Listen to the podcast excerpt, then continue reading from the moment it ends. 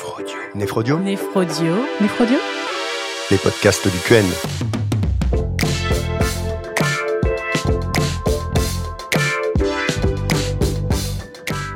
Bonjour, je suis Lucille Figuère, néphrologue à Nantes. Bonjour, je suis Dominique Guérotte, néphrologue à Rouen.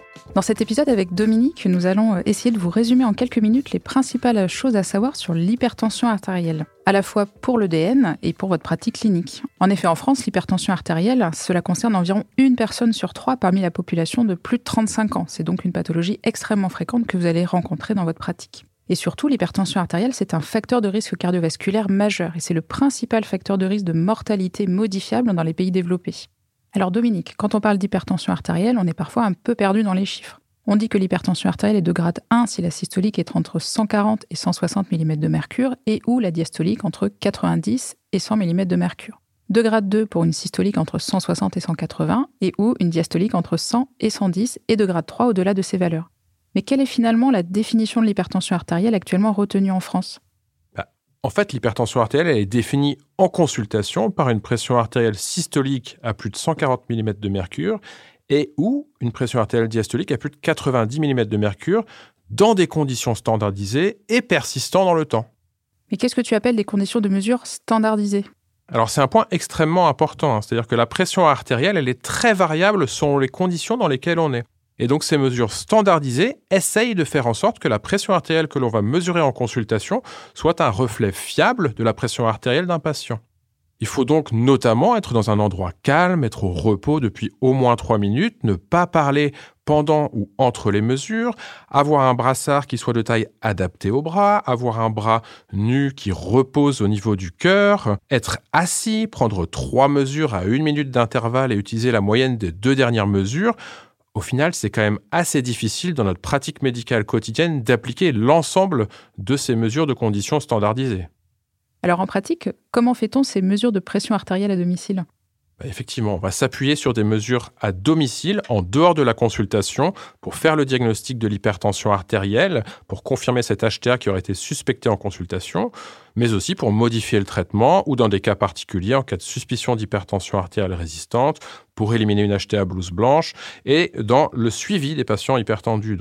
Et donc ça devrait vraiment faire partie de la pratique de tout médecin qui suit des patients hypertendus. Alors il y a deux façons de faire. Hein. L'automesure tensionnelle, donc ça c'est le plus simple. Hein. C'est le patient qui a euh, un automate qu'il va acheter en pharmacie et qu'il va utiliser à la maison pour faire des mesures de pression artérielle. Ça doit également être dans des conditions standardisées, un peu analogues à celles de la pression artérielle au cabinet, avec notamment un repos de 3 à 5 minutes, et il y aura des mesures successives. Le schéma le plus simple, c'est celui qu'on appelle la règle des trois. Trois mesures le matin, trois mesures le soir, sur trois jours. Et donc, on va faire la moyenne de ces mesures. Et une hypertension artérielle dans ce contexte est définie par une systolique supérieure à 135 mm de mercure et ou une diastolique supérieure à 85 mm de mercure. Donc, c'est un peu plus bas que ce que l'on a en consultation. Pourquoi? Parce que finalement, à la maison, on n'a pas de conditions de stress en théorie. Et donc, les, normes sont légèrement plus basses. Donc, c'est cette valeur-là qu'il faut connaître en priorité. 135 et 85 en automesure. On peut aussi faire une MAPA, mais c'est plus compliqué. La MAPA, c'est une mesure ambulatoire sur 24 heures. Donc c'est un automate que va donner le néphrologue, le cardiologue, l'hypertensiologue pour mesurer la pression artérielle domicile. L'avantage, c'est que là, on aura une mesure sur 24 heures et donc y compris la nuit avec des valeurs qui vont être en fonction du jour, de la nuit et de 24 heures et qui sont reprises dans votre livre. Ok, merci Dominique. Alors, imaginons un cas pratique. Tu viens par exemple d'affirmer le diagnostic d'hypertension artérielle chez un patient d'âge moyen, on va dire la cinquantaine. Quelle va être ta démarche pour le prendre en charge à ce stade? Donc on a suspecté en consultation devant des valeurs élevées, on a confirmé à la maison. Maintenant, il va falloir essayer d'aller un peu plus en profondeur. On va interroger le patient. Est-ce qu'il a notamment des antécédents qui vont contribuer à un risque cardiovasculaire? Parce que tu nous as bien dit au départ que c'était le principal facteur de risque cardiovasculaire modifiable. L'HTA, il faut une prise en charge globale du patient dans ce contexte. Est-ce qu'il y a euh, à l'interrogatoire des choses qui peuvent augmenter la pression artérielle, notamment la prise de toxiques ou des causes d'hypertension artérielle secondaire qu'on va évoquer après? On va bien sûr examiner le patient. On va rechercher les facteurs qui peuvent provoquer ou aggraver une hypertension artérielle. On va rechercher si le patient a une hyperhydratation extracellulaire. Est-ce que c'est une hypertension qui est notamment volodépendante, dans lesquelles peut-être les diurétiques seront particulièrement utiles? On va rechercher des anomalies en faveur de causes spécifiques, notamment endocrines. Ça, c'est l'interrogatoire et l'examen clinique. Et puis, on va prescrire un bilan de première intention qui est bien codifié dans nos recommandations Ce bilan, il a trois objectifs. Chercher une cause à l'hypertension artérielle, évaluer le risque cardiovasculaire et évaluer le retentissement cardiaque de l'HTA. Donc si on prend le premier, rechercher une étiologie, on va faire une créatininémie avec une estimation du DFG et un rapport albuminurie sur créatinurie. Là, on cherche une néphropathie. On va faire une kaliémie, on va chercher une hypokaliémie qui peut orienter vers des causes particulières qu'on verra juste après. Pour évaluer le risque cardiovasculaire, on va notamment faire une glycémie à jeun et un bilan lipidique. Et pour évaluer le retentissement cardiaque de l'HTA, c'est un électrocardiogramme. Hein. L'écho-cœur n'est pas nécessaire à ce stade. On va donc rechercher un retentissement cardiaque à cette hypertension artérielle. Et quels sont les autres organes cibles de l'hypertension artérielle chronique? Les autres organes cibles, on ne va pas forcément rechercher le retentissement d'emblée à ce stade-là. Effectivement, il peut y avoir un retentissement sur les vaisseaux, hein. il peut y avoir un retentissement rénal devant les hypertensions artérielles soutenues et prolongées. Donc on peut aller rechercher ça par euh, le DFG et le rapport albuminurie sur créatinurie. Il peut y avoir un retentissement cérébral ou un retentissement ophtalmologique, mais ces explorations-là ne sont pas des explorations de première intention. Et comme l'hypertension artérielle a un vrai risque cardiovasculaire, tu peux nous en dire plus un petit peu sur l'évaluation de ce risque?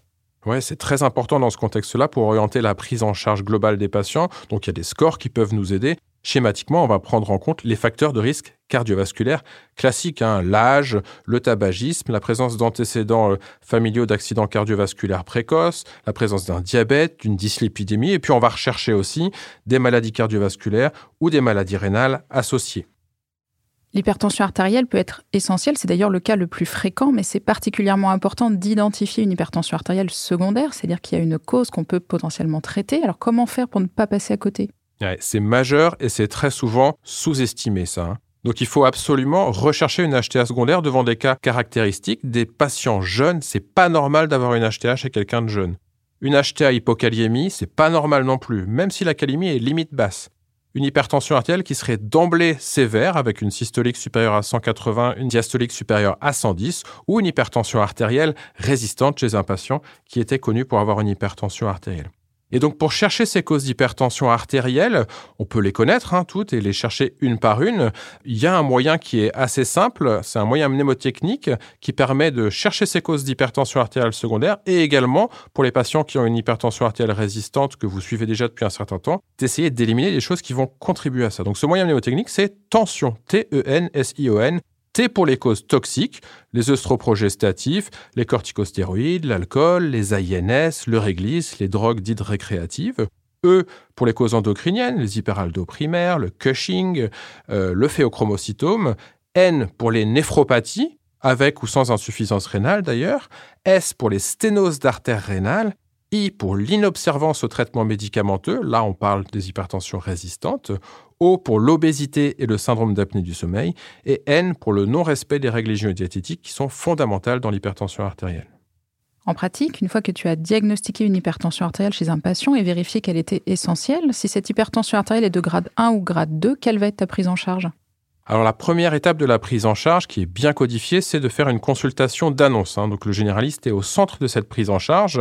Il faut informer le patient de la définition de l'hypertension, de son origine et de ses conséquences, de la réversibilité du risque cardiovasculaire qui est attribuable à l'hypertension artérielle, des moyens à la fois médicamenteux et non médicamenteux pour améliorer les choses et des schémas thérapeutiques qu'on va pouvoir lui proposer, de la temporalité et des objectifs de ces traitements lui dire qu'il a une place importante dans la décision de la prise en charge et puis répondre à ces questions parce que bien entendu, c'est pas toujours simple. Et donc, on va surtout là aborder les règles hygiéno-diététiques à ce stade qui vont permettre, et c'est bien démontré, de baisser la systolique de 5 à 15 mm de mercure et la diastolique de 3 à 7 mm de mercure. Donc, on est au moins sur l'effet d'un traitement médicamenteux en termes de quantité de baisse de pression artérielle.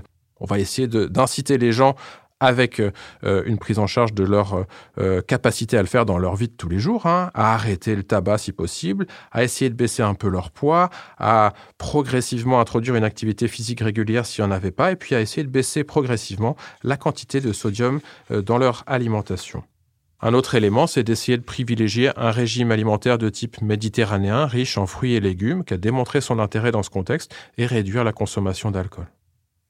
Et après avoir mis en place toutes ces mesures, quel est le traitement médicamenteux que tu vas débuter? Alors dans un second temps, ou même d'emblée, hein, on peut instaurer un traitement médicamenteux. Donc les recommandations sont aussi claires à ce sujet. Il faut privilégier un traitement qui appartient aux trois classes de première intention. Donc les bloqueurs du système rénine-angiotensine, IEC ou ARA2, les antagonistes calciques et les diurétiques thiazidiques ou apparentés thiazidiques.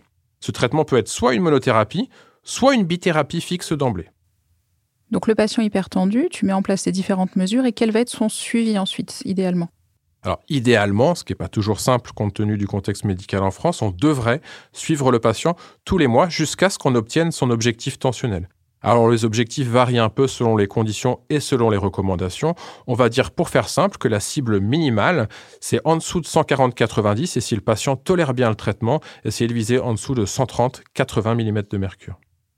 Donc si je synthétise, Dominique, l'hypertension artérielle, c'est un diagnostic fréquent avec un impact cardiovasculaire important. Il faut la diagnostiquer et céder de l'automesure tensionnelle pour vérifier que le patient est bien hypertendu, éliminer une cause secondaire et voir le retentissement d'organes et mettre en place des règles hygiénodétitiques et un traitement adapté et bien entendu suivre le patient au long cours et évaluer son risque cardiovasculaire.